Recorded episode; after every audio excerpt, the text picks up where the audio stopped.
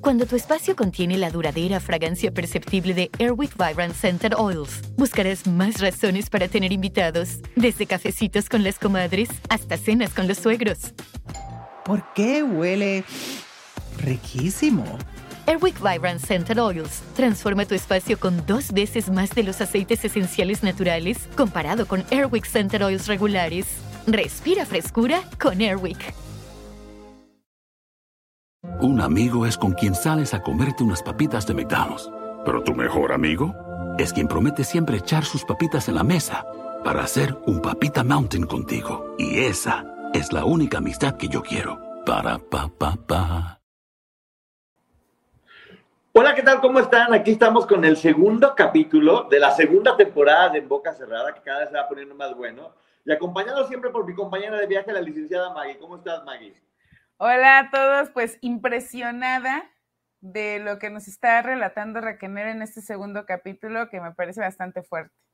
Sí, la verdad es que ya, ya es como una película o de esas series que no te sueltan y que te van dejando porque se va poniendo las emociones a todo lo que da. Ya es casi casi un thriller policíaco. Sí donde también se siguen aclarando muchas dudas. Creo, creo que sin duda esta segunda temporada, por lo que está iniciando, tiene demasiada información que aclara muchísimas dudas, ¿no? Sí, de hecho, eh, muchas cosas se dijeron a lo largo del tiempo y ella aquí está dejando claro qué fue lo que sucedió desde lo que ella vivió y me parece que tiene sentido. Así es, y bueno, este capítulo se llama Dar la cara por Sergio Andrade y un bebé al cual salvarle la vida, que esa historia se me hace verdaderamente digna de contar y qué bueno que lo hizo porque va a acabar con uno de los mitos más grandes que se han hablado y que yo la tiene en la reseña del capítulo anterior, que iban a hablar sobre eso. Ya debería venir, debería venir y efectivamente aquí se habla de eso. Como siempre, Raquel empieza hablando, hace como un pequeño monólogo donde, te va dando como una idea de lo que viene y habla básicamente, dice, no hagas cosas buenas que parecen malas, como contarle al mundo que no abandonaste a alguien, que lo protegiste. Sí Dejar ir es la manera más desinteresada de amar. Eh, pide algo que es bien importante, es deseo que por un segundo la gente se ponga en mi lugar, que creo que se llama empatía. Y creo que es bien importante que todos tengamos empatía al escuchar todo esto, ¿no, May? Sí, a mí también esa frase, eh, deseo que la gente pudiera caminar 10 pasos en mis zapatos, me parece importante porque lo que ella está diciendo es, ojalá puedan entender y ser empáticos con mi historia. Así es, y bueno, es lo que vamos a intentar hacer. Aquí todo empieza y todo explota con este libro del cual ya hemos hablado, que es La Gloria por el Infierno, que, que saca Aline Hernández, que muchos han hablado que Azteca estaba detrás de este libro como una forma de vengarse de Gloria de Sergio por no haber firmado un contrato con TV Azteca. Y hay diferentes versiones, cada quien puede pensar la que quiera. Lo que es una realidad es que este libro es quien termina siendo el inicio del fin de esta organización coercitiva que estaba formando Sergio Andrade y termina liberando a todas estas víctimas que la estaban pasando verdaderamente mal. Este libro lo escribió Rubén Aviña, que ya estuvo invitado en la primera temporada, y básicamente te habla de la historia de, de Aline Hernández y lo que vivió ahí dentro. Cuando esto sale, nadie lo creíamos, era algo como imposible de pensar cómo era posible que la superestrella, que era rebelde, que no se dejaba de nadie, hubiera estado sometida y de qué manera, además de muchísimas menores, ¿no? Sí, y de hecho hay una parte, me parece que fue en el capítulo anterior donde ella dice que Aline lanza este libro apoyada por, por gente de la industria. O sea, creo que ella también en ese momento llegó a creer que probablemente TV Azteca o algunos periodistas estuvieran detrás de esto justo para destruir a Sergio Andrade. Sí, según la información que yo tengo, y lo, me la platicó el mismo Rubén Aviña, Aline Hernández junto con su mamá tenían pensado sacar este libro de hace tiempo y no estaba completamente terminado. Rubén Aviña estaba trabajando en ese momento en TV Azteca y se topa en un asesoramiento con Elisa Salinas. Y es Elisa Salinas quien decide darle importancia a este libro. Una vez que está terminado, que Rubén Aviña lo hace, llega a manos de Patti Chapoy, eh, y ahí es cuando ella decide en ese momento darle difusión a la nota. Yo que tuve la oportunidad de platicar con Laura Suárez, ella me platicó que en un principio fue, era planeado como, ok, vamos a hacer un programa únicamente sobre esto y ya. Lo que no contaban es que esto iba a ser como jalar un hilo, que iba a seguir haciendo y haciendo cosas y más información que nunca iba a parar. Y a nosotros nos ha pasado, es muy apasionante y sí. todo lo que está sucediendo y siempre quieres tener más información, porque esto no puede frivolizarse y no se puede explicar todo esto en una o dos horas, ¿no? Y que en aquel momento también fue una nota que si bien era eh, difícil de que lo pudiéramos digerir y creerlo, fue una nota que generó muchísimo dinero para toda la, gente. Obviamente lo iban a seguir retomando, pero sí creo que no midieron hasta dónde iba a llegar esto. Sí, era importante que el mundo lo supiera. E, era muy importante y qué bueno que esto, independientemente de lo que cada quien piense, que aquí no estamos tratando de imponer ninguna idea, respetamos todos los diferentes puntos de vista.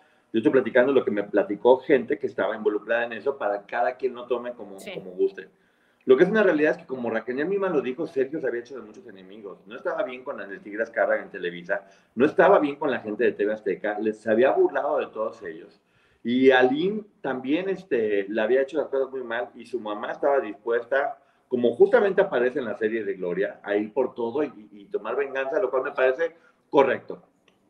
¿Quién no se enojaría si a una de tus hijas o hijo le sucediera algo así. Y si sabes que al tipo lo que más le duele es el dinero, por supuesto, y es un derecho que tienen. Encantado de la vida, pero bueno, duraron un año en España y hay algo que dice ella muy real que a veces nos olvida. Es un derecho que tienen. Exactamente. Ellos no, ellos no tenían cargos criminales en ese momento. Hay que recordar que eso surge muchísimo tiempo después, cuando descubren que está el hijo de Karina ya fue abandonado en ese momento únicamente era, estaba saliendo el libro de Aline Hernández, había una demanda civil, no penal, y ellos estaban simplemente en la cabeza de todos ellos huyendo de los chismes y los rumores que había de una mujer que era celosa, ¿no? Y nuevamente aclarar, este, ellas hablan de cargos criminales, en México es eh, una denuncia por la vía penal, que significa que puede conllevar una pena privativa de la libertad, es decir, que va a ir a la cárcel. Y en la demanda, que es civil, únicamente tiene que haber una compensación económica. Claro, entonces quede muy, muy, muy bien, no estaban huyendo tal cual, eh, sí, estaban... Yo creo que Sergio en ese momento, y más adelante lo platica, estaba pensando como establecerse en otro lugar, porque él se había dado cuenta que eventualmente se iban a saber muchas cosas, y estaba tratando, mira, según la información que hemos tenido, que hemos estado investigando, Sergio no inició todo esto con Gloria y con Raquel. Este, Sergio llevaba mucho tiempo haciendo esto, había tenido muchos problemas. En el libro anterior menciona a Patti Chapoy en la entrevista que la primera con lo que lo hizo fue la hija de, de Olga Guillot, que se llama Olga María, tengo entendido, fue la primera que lo hizo. Ya estaba la historia de Cristal, estaba la historia de Lucero, estaba el rumor de que había embarazado una de las chicas del grupo Kidoki y que el papá había, había, lo había mandado golpear. Ya lo estaba haciendo él de forma sistemática. Y cuando pasó lo de Lucero, que descubren que quería llevársela a otro lugar, él logra de alguna forma reinventarse y continuar con esta, digamos que fue la segunda parte de su película que ya tenía una primera historia llena de terror, ¿no? Sí, de hecho él ya venía arrastrando un historial incluso de violencia porque en algún momento, y lo habíamos ya comentado, en, el, en 1989, si no me equivoco, ya hubo publicaciones en diarios de circulación nacional aquí en México, en donde se hablaba de que este hombre había golpeado mujeres. Y él dice y utiliza los argumentos que está utilizando en este momento, en lo que nos está relatando Raquel, que solo era gente que lo quería atacar, envidias, gente malintencionada, pero sí había todo un antecedente y lo impactante es saber que había notas periodísticas que hablaban al respecto. Exactamente, y aquí viene otra, otra nota que me llama mucho la atención dentro de este podcast. Bueno, ya, ya sabemos que la tormenta perfecta se estaba gestando y efectivamente sucedió la tormenta perfecta decide mandar a Raquel y a Gloria a, México a defender de esta demanda civil que estaba haciendo Alín contra él, eh, por no haberle pagado el tiempo que estuvo con él, por violencia y por maltrato, ¿no? Era malos tratos e impago de sueldos por el tiempo trabajado. Ok, exactamente. Llegan a defenderlo y ahora que están en México dicen, está todo preparado muy bien. Gloria y Mari se reúnen con Reina Navarro, que es una abogada que puso la mamá de Gloria Trevi. Sí que hay que recordar que la mamá de Gloria Trevi ha habido muchos comentarios que, dicen que ella todo el tiempo en realidad era como, como una socia de Sergio en varios proyectos y que estuvo a lo largo de, de, varias etapas. Y por otro lado, Con Verizon, mantenerte conectado con tus seres queridos es más fácil de lo que crees. Obtén llamadas a Latinoamérica por nuestra cuenta con Globo Choice por tres años con una línea nueva en ciertos planes al Nemery. Después, solo 10 dólares al mes. Elige entre 17 países de Latinoamérica como la República Dominicana, Colombia y Cuba. Visita tu tienda Verizon hoy. Escoge uno de 17 países de Latinoamérica y agrega el plan Globo Choice elegido en un plazo de 30 días tras la activación. El crédito de 10 dólares al mes se aplica por 36 meses. Se aplica en términos adicionales. Se incluye hasta 5 horas al mes al país elegido. Se aplican cargos por exceso de uso en la, en la serie de Gloria lo que mencionan es que no, que Gloria le mentía y que la mamá no estaba enterada de nada de esto. Para este punto, sí está poniendo una abogada ella, ¿no? Que se llama Reina Navarro. Que no dudo. E incluso si ellas hubieran tenido una, una relación eh, como sociedad, eh, Sergio, con la mamá de Gloria, es probable que le hayan dicho a la señora que Aline quería el dinero y obviamente eso afectaba los intereses económicos y por eso iba a apoyar con un abogado. No dudo que hayan mentido y tampoco dudo que pudieran haber sido socios. Sí, y hay que recordar que la mamá de Gloria Trevi fue la que puso el dinero, que todo parece indicar que fueron 15 mil dólares, para la realización de ese primer disco, que es quien termina catapultando a Gloria a la fama internacional, de una forma que yo muy pocas veces he visto que un fenómeno explote de la forma que esto explotó, pero bueno, Llegan con Reina Navarro, la abogada, y además otros abogados que había puesto Sergio Andrade. O sea, no es que, no, no es que fueran parte de un solo grupo, era como la de la mamá de Gloria, más los abogados de Sergio, no estaban trabajando en conjunto. Y empieza el interrogatorio a, a, ellas, a ellas dos, este, sí, no, no, decía, no, que la boda estuvo preciosa. Se, ve que estaban muy, ya estaban bastante bien preparadas para saber cómo manejar la situación, ¿no? Sí, y lo dice ella, iban preparadas para contestar todo aquello que no pudiera afectar a Sergio. Sí, no se pierdan el podcast porque ahí ella empieza a platicar un poco cómo fue y la verdad que sí les terminas creyendo. Como dice ella, escuchen el podcast para que sepan y se repiten todo lo que Sergio les había dicho. Porque incluso eh, montan todo un show en cuanto a, a cómo se tenían que ver. Sí, sí, sí. Eh, su forma de vestir y además llegan casi casi que de forma escondida e oculta. Este, esto no, De hecho, muy pocas personas nos enteramos de esto, ¿eh? Yo no sé si yo al menos me estoy enterando ahorita o no me acordaba. ¿Tú? Yo, yo, tampoco este, sabía y de hecho ella dice que en, en, ese momento no hubo fans, no hubo prensa, estaban completamente de incógnito. Sí, y luego ahí es cuando empieza a mencionar que ya cuando se van a ir, que dicen, ya la libramos, sorpresa, tenemos que hacer unos estudios psicológicos. Sí y el terror se hizo presente. Pero la reacción de Raquel, la verdad es que duele porque ella dice que lo primero que hizo fue se encerró en el baño y que dijo, Sergio no me dijo qué hacer, lo cual te muestra que ya ellas... Ya no sabían pensar. No. Por, ellas no. Su único pensamiento era, tengo que hacer lo que me dijo él.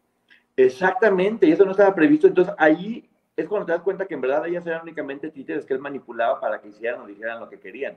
Ella menciona que durante todas este, estas entrevistas que le estaban haciendo, que se sentía muy segura, porque Gloria era mucho más precisamente segura al decir y ella únicamente seguía todo lo que estaba comentando.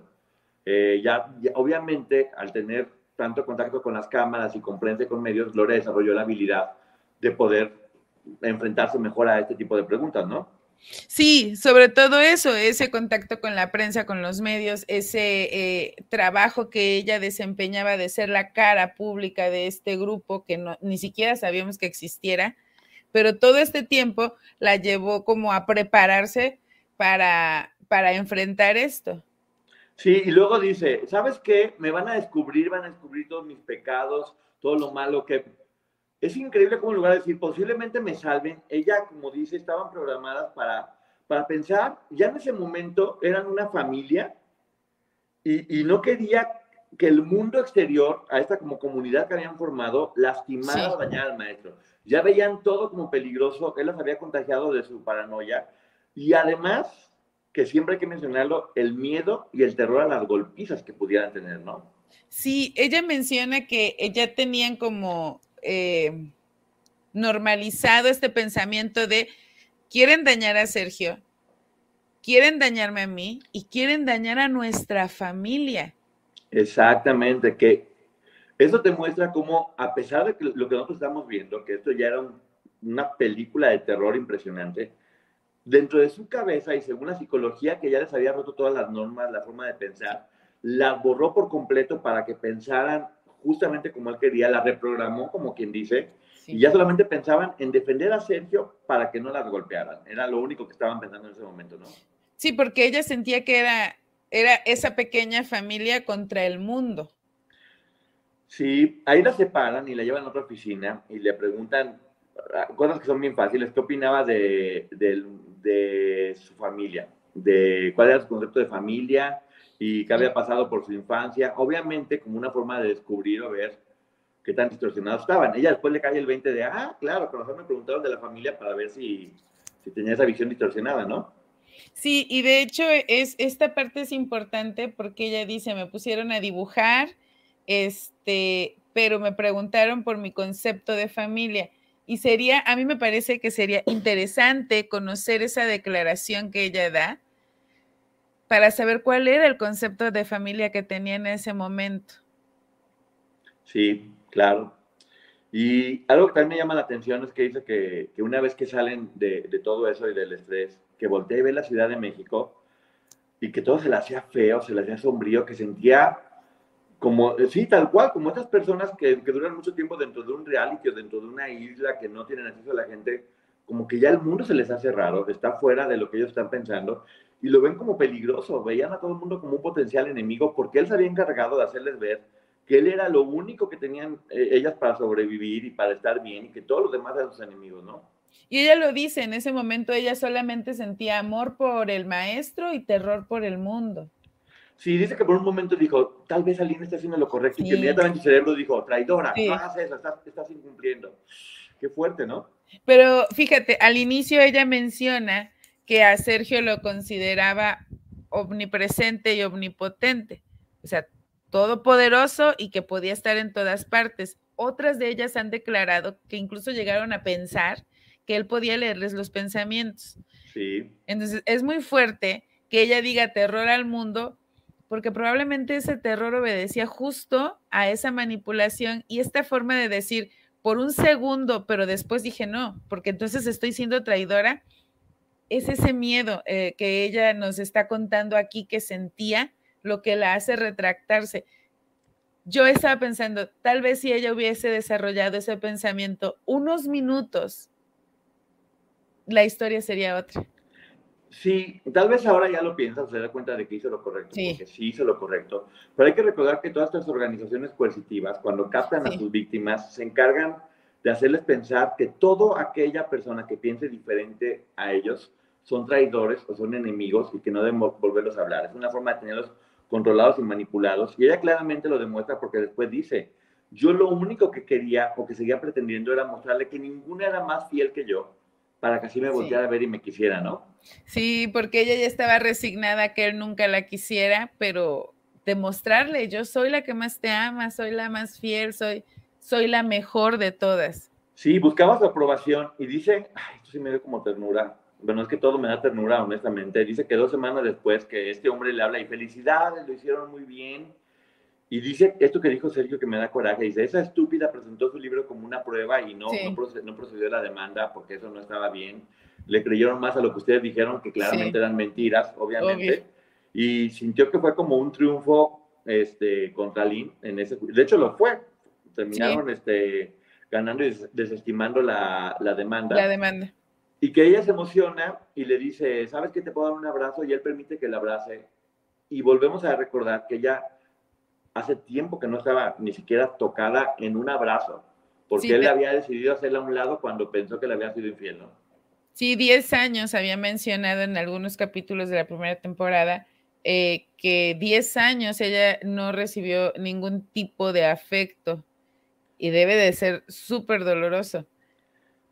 Sí, ahora viene una de las cosas que más gusto me dio, y tengo que decirlo de este, de este capítulo en especial, porque le dice que ella vaya a su casa para hablar con su familia, pero también le dice que vaya a Chile a hablar con la familia de los Zúñiga, que con una Edith que ya llevaba cuatro años dentro del grupo y con una Tamara que tenía dos años. Eh, aquí deja clarísimo que Sergio fue quien metió a una y quien metió a otra y que no entraron las, las hermanas porque una metió a la otra. Fue Sergio, responsabilidad Sergio de haber metido primero a una y después a otra.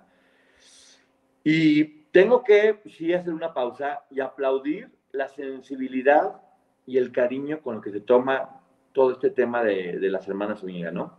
Sí, de hecho, eh, pues es que uno es sentimental, pero a mí sí me dio ternura escuchar lo bonito que se expresa, sobre todo de, de incluso de los papás de ellas y reconocer la valentía de Tamara. Sí, ahorita vamos a, a ver eso, porque bueno, mientras ellas iban a ir a Chile, Gloria se va a México, a, sigue dando entrevistas en todos lados y cuando le preguntaban del libro decía, yo no tengo que dar explicaciones de calumnias y cosas malas, porque ya saben, el argumento que dijo todo el tiempo. Y hay que recordar de una cuenta que Gloria, al igual que muchas otras, inclusive la misma Karina cuando regresó y otras, estaban programadas para defender a Sergio, con lo que él les decía y cómo las preparaba si no las golpeaba. Seguían estando dentro de ese círculo tan malo, ¿no? Sí, ellas tenían miedo incluso de equivocarse con lo que decían, porque ya tenían todo como un guion de lo que tenían que aprender para replicarlo. En el caso de Gloria en medios de comunicación, en el caso de Raquel con las familias de las chicas, y cada una tenía un, un, guion dependiendo del rol que estuvieran desempeñando. Sí, y aquí es donde se vaya con Tamara y con Edita Chile, y dice que la sorpresa es que se da cuenta que también estaban Sergio y Gloria ya porque nunca le comunicaba nada, de repente todo estaba como lleno de sorpresas, ya estaban todos regados por todas partes del mundo. Y dicen que Sergio se tomó la molestia de convencer a los papás de que todo estaba bien, que de hecho le decía, cántale Raquel, y seguía como esta dinámica de que todo está bonito, todo está, todo está perfecto. Y, y no entendía por qué Sergio se había tomado esa molestia.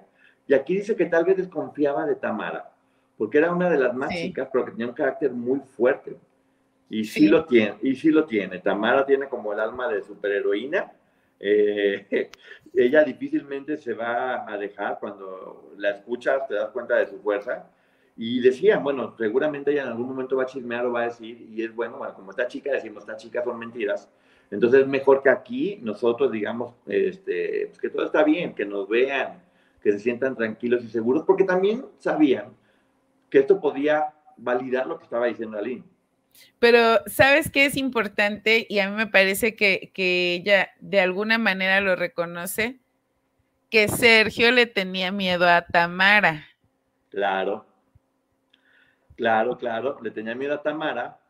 ¿Y qué crees? Tenía razón, Sergio.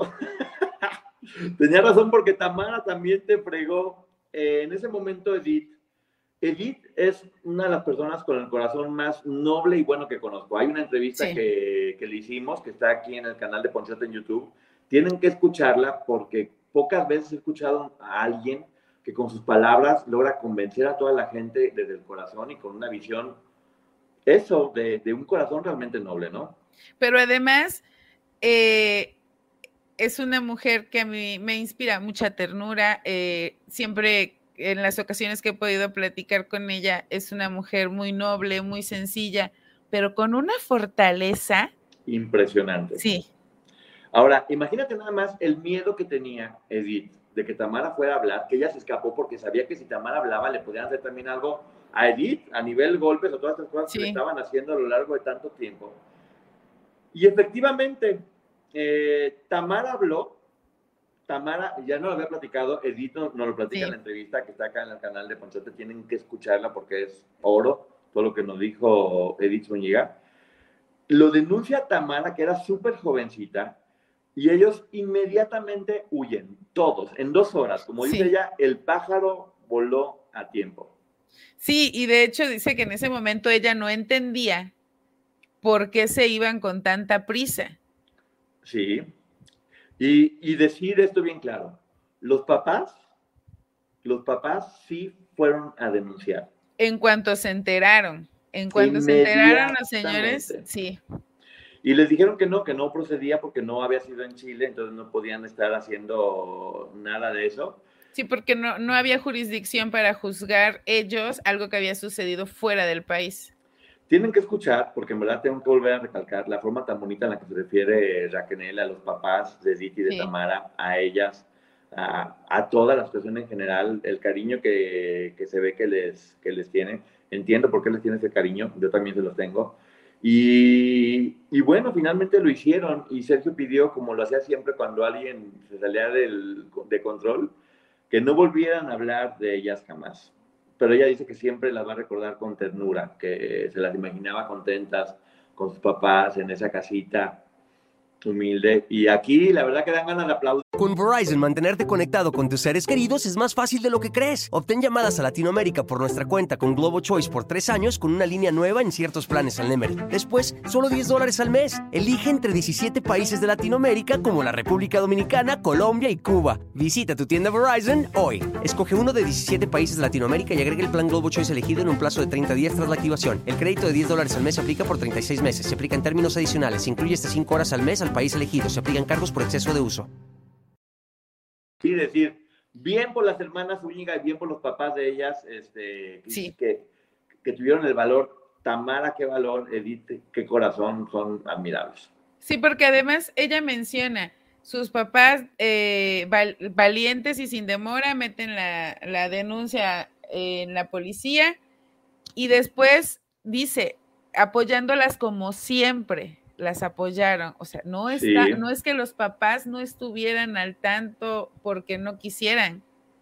Y entender que de Chile a México hay una distancia considerable.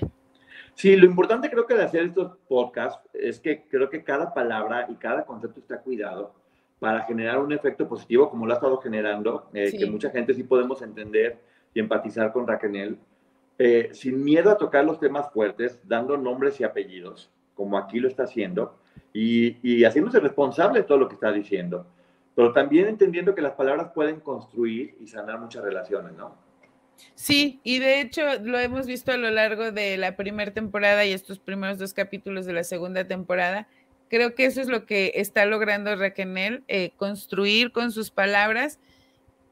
Probablemente ellas nunca van a ser amigas, pero el hecho de saber que entre ellas no se están guardando rencor y saben que el culpable es él, eso les va a ayudar mucho a sanar. Así es, y bueno, Sergio huyó y se fue con Liliana Soledad Regueiro, otra valiente a Córdoba. eh, y mientras tanto, Karina llegó con Gloria a Chihuahua, precisamente porque tenía que parar esa. Ya los rumores que estaban empezando a, a pasar. Ella era, hay que recordar que era muy chica Karina, creo que tenía 14 años en ese momento, 14 o 15 años. Y como Karina tuvo que ir a tranquilizar a su papá junto con Gloria, la gran estrella Gloria, que obviamente iba a generar mucho más confianza, dejó a su hijo eh, Ariel en, en España con las hermanas de la cuesta. Sí. Y estaban todas regadas por el mundo. Y hay que recordar que este bebé de Karina y Apor nadie sabía que existía. Era un secreto completamente. Claro, y él pensaba seguirlo guardando como un secreto, eh, y esto lo hemos eh, estado, es información que conocemos a través del tiempo, porque ella era una menor. Claro, y, y eso implicaba un, un delito. También este, una de las cosas a las que hemos tenido acceso a información es que entre los propósitos de Sergio era casarse con Karina, porque hay que recordar que en aquellos tiempos casarte con una persona era, ya no hubo problema, no, no pasó nada. Una vez casado, En México. limpió. En México. porque en España no lo pudo hacer. Pero ya- además nos acabamos de enterar en el capítulo anterior que estaba casado con Sonia. Ah, cierto, tienes toda. Ah, pues mira, porque le, le- decidió apostar por el dinero para que alguien no le quitara todo el dinero y se casó con Sonia para poner todo a nombre de Sonia. Entonces, yo, mira, lo estás dando en el clavo, por eso yo creo que no se pudo casar con Karina y acá fue donde le fue peor, porque en el otro había perdido dinero y acá terminó perdiendo la libertad, lo cual me encanta que haya perdido la libertad. Ojalá lo hubiera perdido más tiempo Sí. porque se lo merece el señor desde mi punto de vista. Pero bueno, dice, dice Raquel que de repente le habla y dice, oye, ¿sabes qué? Vente a Córdoba con Liliana. Y dice, bueno, ahora ¿por qué seguimos huyendo si ya, si ya no está la demanda que hizo, la denuncia que hizo Aline? Entonces, ¿qué pasó? Pues la hizo que, que, que fueran a Córdoba. Y esto ya lo había escuchado, y mira, aquí lo está certificando, que hizo que Raquel se pintara el pelo de rojo. Sí. Y que a Gloria le, le cortaron la melena. Yo ojalá hubiera alguna foto de, de Gloria con el pelo corto o algo por el estilo, porque yo siempre la vi con el pelo largo, ¿no? Sí, bueno. de, de hecho me parece que es eh, Raquel siempre, de hecho cuando la lanzan como cantante, una de las cosas que menciona Gloria es esta mujer blanca de cabello negro, yo creí que era este Blancanieves. Creo que el color negro en Raquel era algo que la identificaba. Claro, Y a Gloria a lo largo del cabello. La melena les quitó su sello característico. Exacto, les estaba robando, bueno, ya desde cuándo, pero con esto ya estaba rematando que estas mujeres no tuvieran identidad. Sí, y, y esto también ya lo había platicado varias de ellas, que las mandaba a vender comida en la calle. O sea, para que poder subsistir, las mandaba a vender comida, que creo que eran paletas y empanadas. No me acuerdo muy bien, pero creo que eran paletas y empanadas, pero lo que sea, las ponía a trabajar de nueva cuenta para que el señor pudiera, para que el señor pudiera estar tranquilo y no se gastara su dinero. Y es en ese momento cuando también las hermanas de la cuesta tienen que ir a hablar con su familia y tranquilizarlo, que le dicen a Raquel, ¿sabes qué? Las hermanas de la cuesta tienen que ir con su familia, vete con ellas a España para que te encargues del bebé y que les ayudes a cuidarlo. Y es ahí cuando ella va, acompañada por Sonia Ríos, y llegan a Burgos, esa casa que dice que era horrorosa. Y la imagen es deplorable. Dice que encontró al bebé en el piso, encima de una almohada, completamente escuálido.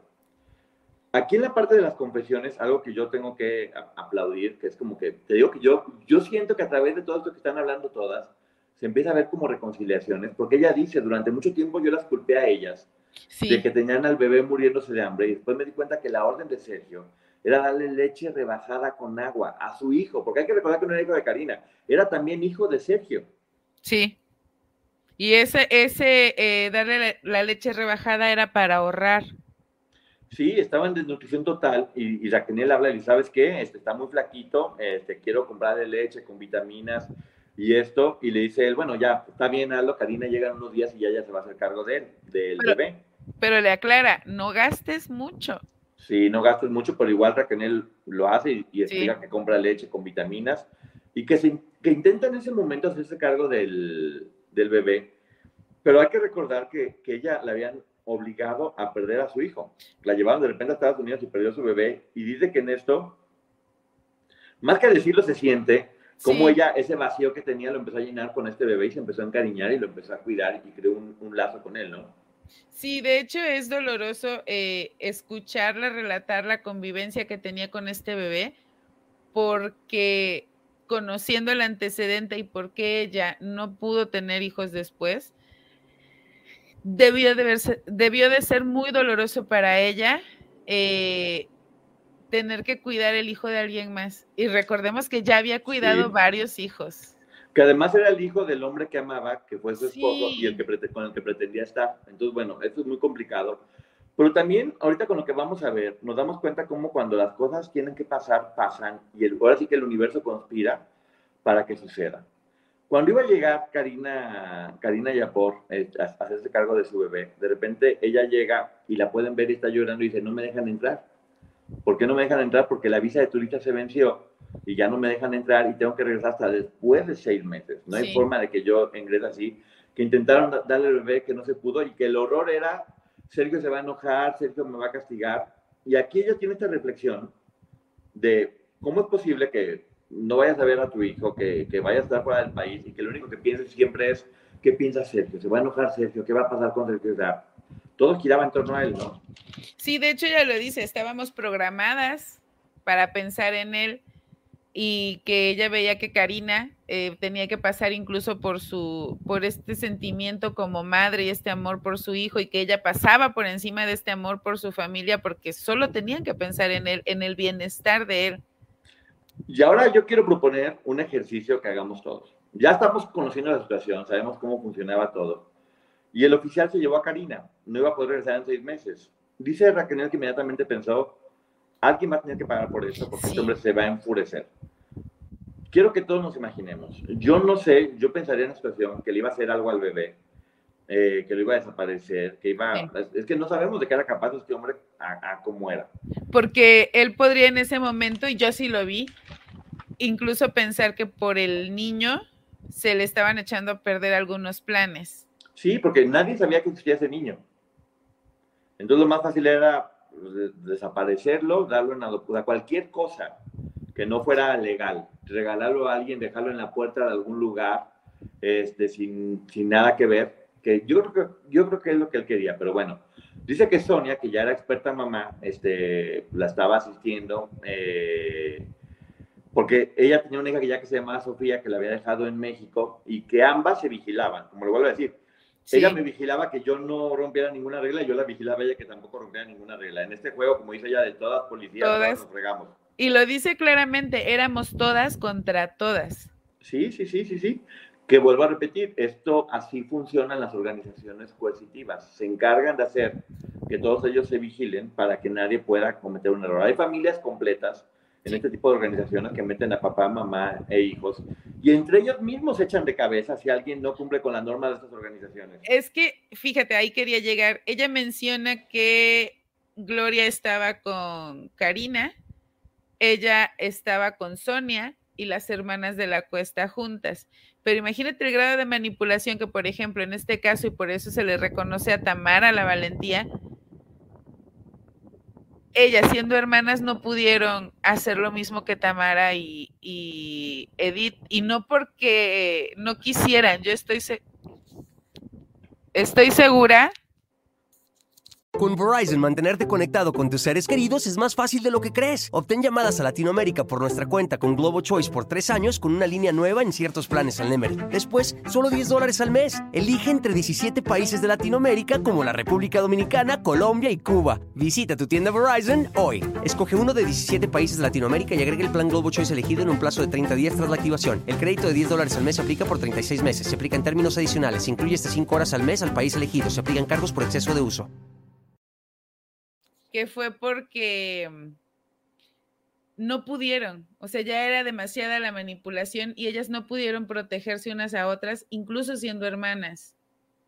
Exactamente, y bueno, ya estamos viendo cómo estaban vigilando y que ambas, Sonia y ella, decidieron que iban a salvar al bebé o que lo iban a cuidar porque sabían lo que podría haber pasado con eso. Cuando habla con Sergio, Sergio le dice, este, Mari, ve cómo puedes dejarle el bebé a alguien. Y fíjate, aquí, Buenos Aires. aquí me parece muy lindo que ella diga, Sonia y yo le salvamos la vida a ese bebé de la mejor forma que pudimos. Está reconociendo también el trabajo que hizo Sonia para sacar a ese niño adelante. Sí, pero bueno, yo creo que no lo dijo tan fríamente, porque después dice, hay muchas formas de, poderse... dio a entender que tal vez la instrucción fue diferente, pero ella igual no lo hizo. Dice que fue con una vecina, que fue la primera instancia, y le dijo, oye, ¿sabes qué? No está la mamá. Intentó con una persona conocida, al menos sabiendo dónde estaba, que le cuidaran al bebé en lo que ella se iba. Y que ella le dijo, ¿sabes qué? Pues no, tienes que ir a, a las oficinas de asuntos sociales. Y que cuando se dio cuenta como que la vecina estaba sospechando, pensando algo raro, inmediatamente fue a la oficina de asuntos sociales. Sí. Y, y cuando llegó ahí, la amenazaron con quitarle al bebé le querían quitar al niño y qué explicación hubiera dado ella de eso. Porque una cosa es que lo hubieran dejado abandonado y otra cosa es que, te lo hubiera quitado una, una organización que efectivamente pudiera hacer lo que pasó, que diera comunicación de lo que estaba sucediendo, que investigaran y dieran con ellos. Sí, y, y creo que de hecho ella no estaba dimensionando lo que sucedía porque no lo quiere dejar ahí y lo lleva a un hospital y da sus datos.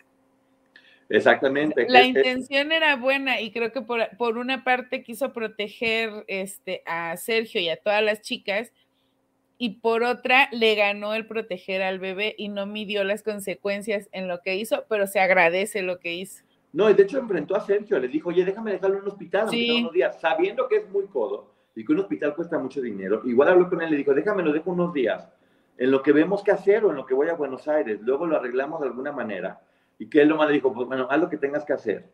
Y que le dijeron al hospital, exactamente, está desnutrido. Ella lloró con el doctor, el doctor le dijo, ok, me hago cargo. Y ella, esto es bien importante, ella dejó su pasaporte y con el nombre de la mamá. Sí. Que es Karina Yapor. No lo dejó abandonado, no se, no se, la, dejó quién era ella, dejó su pasaporte. Y por eso es que cuando reportan que estaba el niño, sabían quién era su mamá, sabían cómo dar con sus papás y sabían que Raquel era quien había entregado. No lo hizo a escondidas. Lo hizo con la finalidad de que un niño que estaba desnutrido poderlo salvar y dejarlo en un hospital. Creo que está muy bien explicado y creo que cualquiera de nosotros lo estamos pudiendo entender, ¿no? Y de hecho, me quiero regresar un poquito. Ella al inicio, es cuando, que ya lo habías mencionado, dice, no hagas cosas buenas que parezcan malas. Y menciona que ha sido juzgada todos estos años por haber hecho lo que ella consideró correcto y que al final eh, pareciera que fue algo malo, pero con esta explicación nos queda claro que la intención siempre fue salvar al niño y lo logró. Sí, porque lo que siempre se dijo es las hermanas de la cuesta lo tenían muriéndose de hambre sí. y, Raquel, y lo abandonó. Sí. es la información que teníamos y ahora vemos cómo de forma muy correcta y muy organizada nos va mostrando cómo, cómo es la historia, que al menos a mí, y cada quien es libre de pensar lo que quiera, me hace mucha lógica y mucho sentido, porque sí, efectivamente, lo dejó ahí y supieron cómo dar después con los papás, porque dejó el nombre de Karina y dejó su, su documento, su pasaporte, que ahorita hay que ver un poquito más adelante. Karina estaba en ese momento, ah, dice algo también muy bonito. Después le preguntan que si ha hablado con Karina de esto para que Karina lo entienda, dice que nunca ha hablado con Karina, pero que espera, y estoy seguro que Karina va a escuchar esto, que Karina entienda por qué y cómo lo hizo.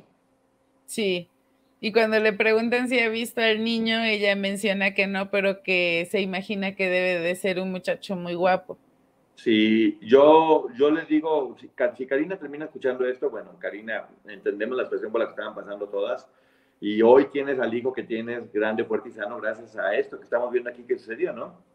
Sí, sí, y como madre yo sé que lo que nosotros como madres, mira, a mí me puede caer mal una persona y yo a esa persona, pero si esa persona trata bien a mis hijos, yo todo el tiempo voy a estar, eh, no sé si decir tanto como agradecida, pero por lo menos la voy a respetar. Y en, el, en lo que sucedió con este bebé, yo sí creo que Karina debe de estar agradecida con Raquel, o sea, no digo que debería de estarlo, sino estoy casi segura que lo está.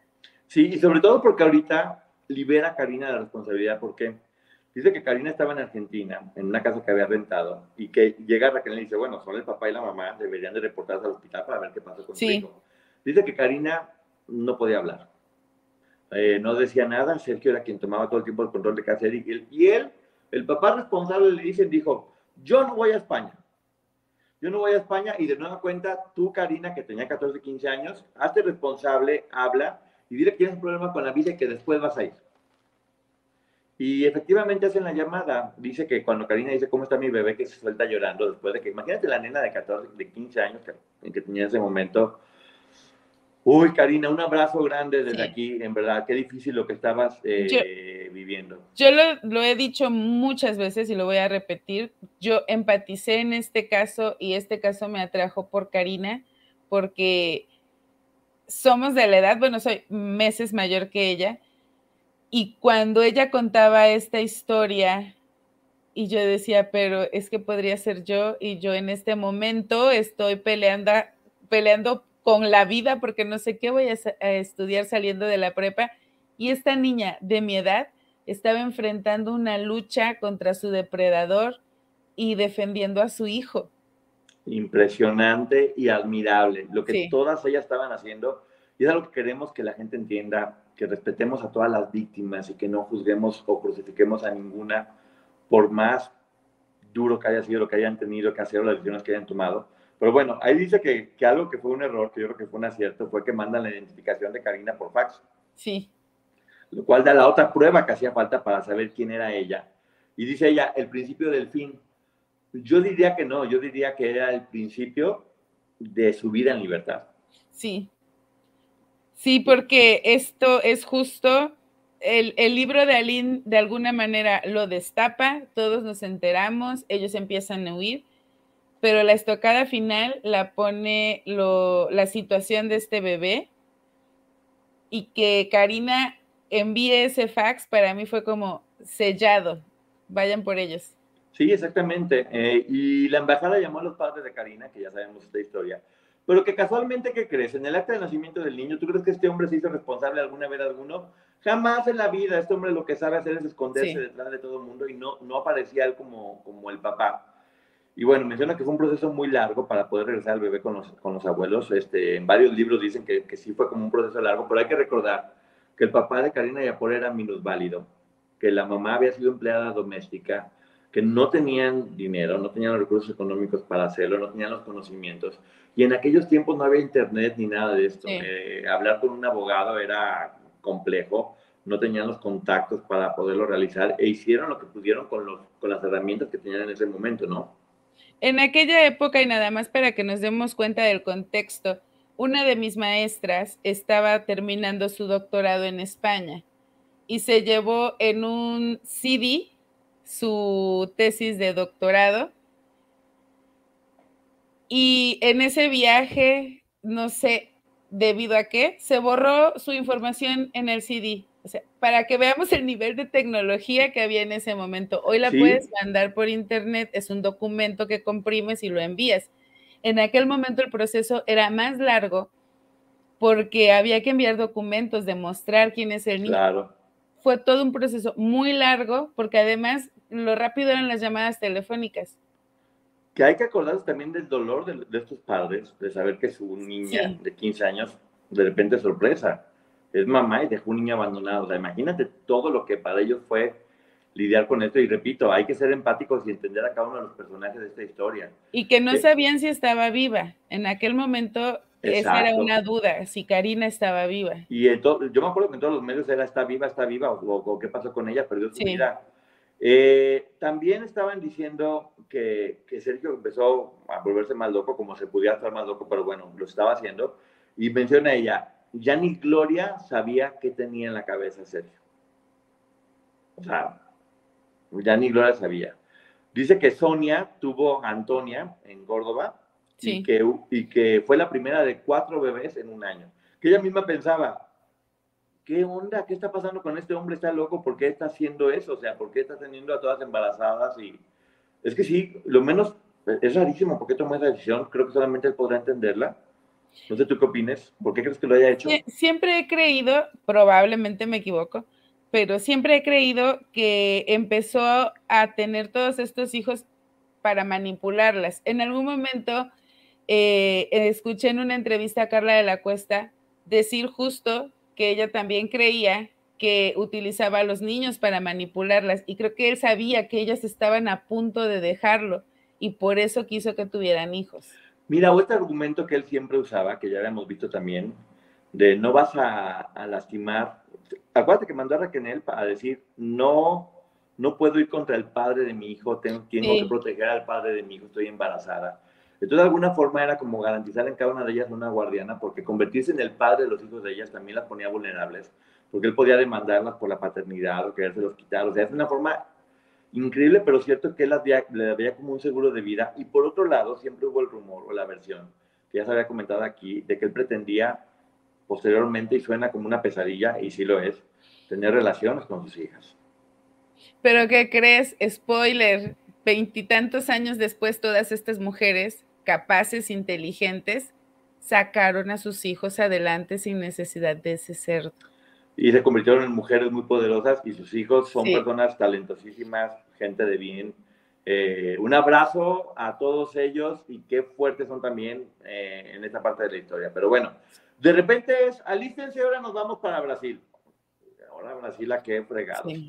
Y ya menciona que llegaron que siempre viajaban como por grupos, una parte a Sao Paulo y otra parte a Río de Janeiro, pero que nunca viajaban todos juntos. Y que ella dijo, ay, ahora sí aquí va a estar todo bien, el calor, Brasil, la energía, todo bien chido, todo está muy divertido. Y sorpresa, eh, que decía, tal vez aquí nos va a tratar mejor, todo va a estar bien, todo va a estar en orden, y no. Dice ella que lo que seguía era las peores torturas que yo ya en verdad ya no, en la cabeza no me da para... Sí, a mí tampoco. Eh, un encierro terrible, porque ahí fue cuando ya se terminaron escondiendo por completo, y la muerte más dolorosa. Dice, lo iban a golpear donde más le iba a doler. Lo cual, eh, dice, 1999, el año más doloroso, lo cual nos deja ver que, que Sergio sí quería mucho a Nadalai. Sí, y en el siguiente capítulo... o las hizo creer que quería a la niña. Sí, porque ese hombre miente todo el tiempo. Yo, yo creo que ese hombre es incapaz de querer a nadie. Sí, yo tampoco lo creo. Eh, dice, eh, en el siguiente capítulo, Raquel va a hablar de lo que ella dice que fue la difamación más grande que ha sufrido en su vida. Porque hay que recordar que durante mucho tiempo, y fue Karina Yapor justamente, que mira, también es curioso cómo Karina Yapor fue la, la que generó este, este rumor contra Raquel y Raquel aquí la trató con tanto cuidado y con tanto cariño. Porque en el libro Revelaciones de Karina Yapor, ella menciona que escuchaba cómo sí. cortaban como pollos en una cocina, por decirlo de alguna manera, lo cual era una forma indirecta de, de culpar a Raquel de algo horrible, que cada quien va a poder entender como quiera. Y, y aquí Raquel va a contestar y se va a defender y nunca atacó a Karina, a pesar de que Karina en su libro, porque posiblemente así lo pensó, y Karina, pues, bueno, obviamente era libre de decir lo que, lo que quería. Y estaba, estaba, cuando Karina escribe el libro fue muy reciente. Raquel ha vivido un proceso de sanación. A ver, hay que recordar que cuando Karina saca su libro, era una jovencita de 15 años que había salido de todo este tipo de problemas, que, que seguramente mucha gente interfirió en ella para definir de qué se iba a hablar y de qué no se iba a hablar y cómo se iban a manejar los temas. Y creo que la forma en que ella tocó varios temas fueron incorrectos. Eh, aquí en Ponchote Podcast está la microreseña del libro Revelaciones de Karina Yapor y del de Alina Hernández de La Gloria por el Infierno, por si quieren escucharlos. Pero ella, ella en ese libro habla de muchas cosas muy complicadas, habla de las relaciones que tenían en grupo y da los nombres, que creo que eso fue algo eh, muy negativo y se me hace muy difícil que una menor, como en ese caso tenía 15 años, lo haya hecho. Siento que ese libro, si bien dice la verdad, porque se habla de muchas verdades, fue hecho con un poco tacto y terminó lastimando muy seriamente a muchas personas que no querían que tal vez la gente o sus familias se enteraran de lo que tuvieron que vivir, porque es avergonzante para muchas de ellas, revictimizaba a las víctimas. Y en este caso especialmente a, a Raquel, que se le acusó, para decirlo claramente, de que ella fue quien terminó este, acabando con la, nena. Sí, eh, que, que separó las partes, por decirlo de alguna manera. Y lo que a mí aquí hay dos cosas, ya que estamos hablando este, de información extra. En algún momento también es Carla de la Cuesta quien en una entrevista dice que este tiempo en el que estuvieron huyendo o sea, que siempre la pasaron mal, pero que este tiempo fue el peor.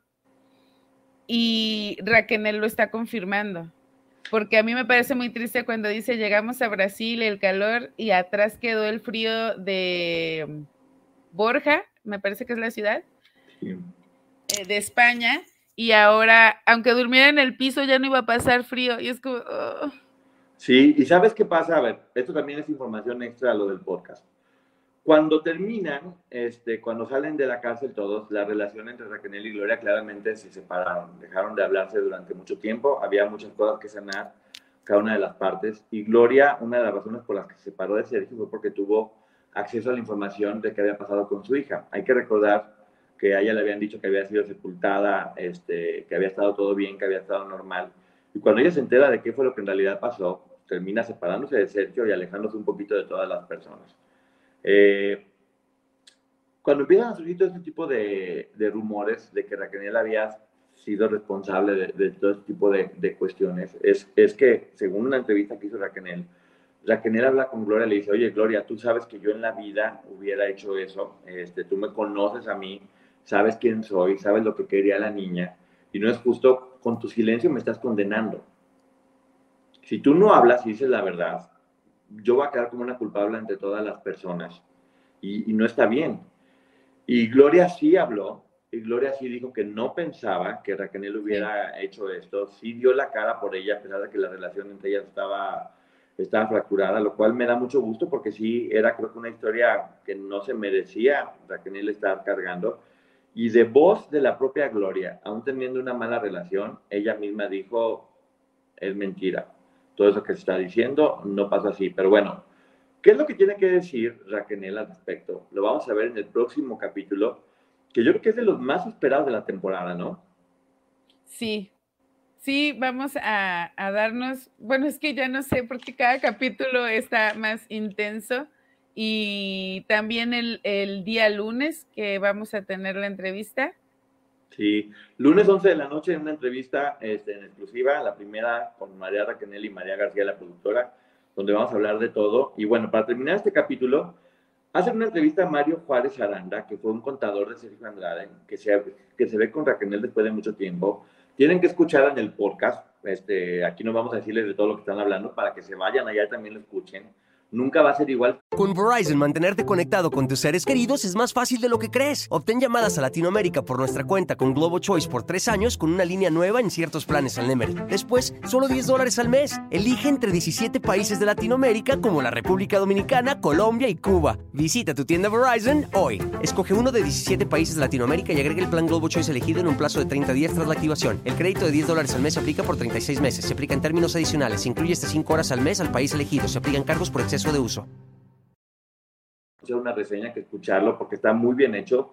De hecho, ahora, ahora suena un poco como, como película en audio, ¿no? No sé cómo se llama exactamente, pero. Este, de- eh, no sé, Radionovela. Radionovelas, exacto, te iba a decir, es, antes existía, pero se me fue el nombre, las radionovelas.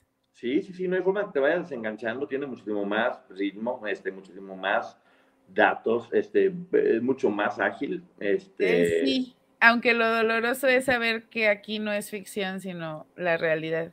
Sí, pero también me llama mucho la atención y vuelvo a repetir, eh, sigue siendo impecable con las otras personas, no, nunca Exacto. está hablando más de las demás y eso te ayuda a que reflexiones y no termine siendo esto dividido de un lado o del otro. Pero bueno, aquí el contador, eh, entre muchas cosas que dice, hay algo que es bien importante y él dice, Raquel nunca tuvo acceso o se quedó con un peso de Sergio Andrade. Lo cual es una lástima porque se hubiera quedado con absolutamente todo. o sea, cualquiera de ellas que se hubiera quedado con todo, si todas se quedan con todo, lo hubieran dejado en la calle, hubiera estado bien y hubiera sido correcto, porque, porque está bien, o sea, no está mal que, que esas cosas sucedan, pero bueno. Vamos a ver la, el próximo capítulo. Por hoy estamos terminando. Muchas gracias, este, Maggie, por haber estado aquí. ¿Algo que quieras decir antes de que nos vayamos? Gracias a todos por escucharnos, por vernos. Les queremos. Sí, y recuerden este, que estamos en el Ponchote Podcast, en todas las plataformas donde existen podcasts. Y en YouTube estamos, tenemos nu- nuestros canales, el canal de la licenciada Maggie, Lick Maggie, ¿Sí? y aquí yo estoy en el canal de Ponchote en YouTube, donde si quieren ver también lo que estamos hablando y quieren vernos las caras y conocernos, pues bueno, acá estamos para podernos eh, conocer. Vamos a seguir eh, complementando estos capítulos con información que tenemos. Hemos hecho reseñas ya de todos los libros que se hablaron sobre el tema de las películas. Hemos tenido entrevistas y tenemos contacto directamente con los involucrados. Y hay que complementar toda esta información. Ahora sí que se está generando la tormenta perfecta. Gloria Trevi acaba de sacar la serie Ella Soy Yo, que está dando también mucha información al respecto. Está una demanda contra, contra Gloria, Raquel y Sergio Andrade en California de parte de dos de las víctimas eh, que está volviendo a revivir todo y la está obligando a hablar y comentar frente a las autoridades, lo cual Y- nos va a dar la certeza de que van a decir su verdad, ¿no? Y es bueno que se esté retomando todo el tema porque el verdadero culpable yo creo que está en su casa rascándose la panza y todo mundo señalándolas a ellas. Y mañana, nada más ya para cerrar, eh, después de estos cuatro eh, capítulos que vamos a reseñar, vamos a estar en mi canal con las preguntas y respuestas en vivo. Sí, el canal de la licenciada Maggie, preguntas y respuestas, porque en este momento no podemos interactuar con ustedes que nos están viendo en vivo, para que quede el podcast grabado y, pues bueno, no llenar de saludos o, o- o de preguntas. Así que, bueno, nos estamos viendo. Muchísimas gracias. Recuerden seguirnos en todos los lugares y aquí vamos a seguir investigando.